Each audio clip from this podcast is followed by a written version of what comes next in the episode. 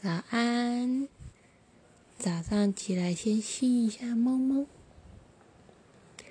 大猫猫很喜欢睡在我的脚边，就算有的时候踢到它，或者是我的脚跪在它的身上都没有关系，它就会这样让我跪着，然后继续睡它的觉。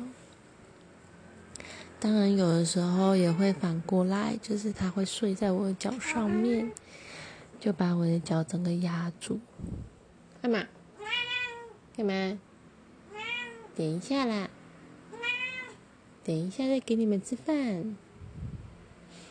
嗯，对啊，大猫猫比较安静。刚刚在叫的是小猫，小猫非常喜欢叫，非常喜欢讲话。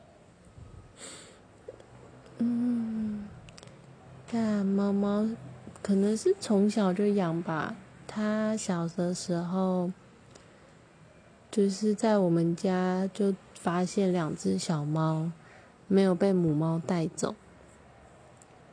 通常这种就是母猫在它一次会生好几只嘛，然后它在搬家的时候会从比较健康的开始带。然后最后留下来的就是身体比较不好的。我们发现的两只小猫，其中一只后来死掉了，然后剩下的这一只就是大猫猫。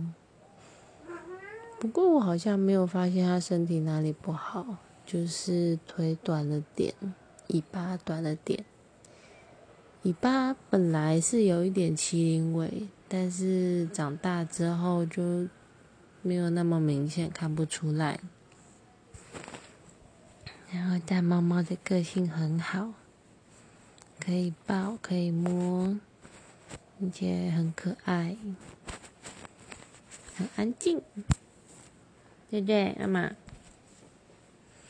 对啊，它都不会回我，就是一直玩。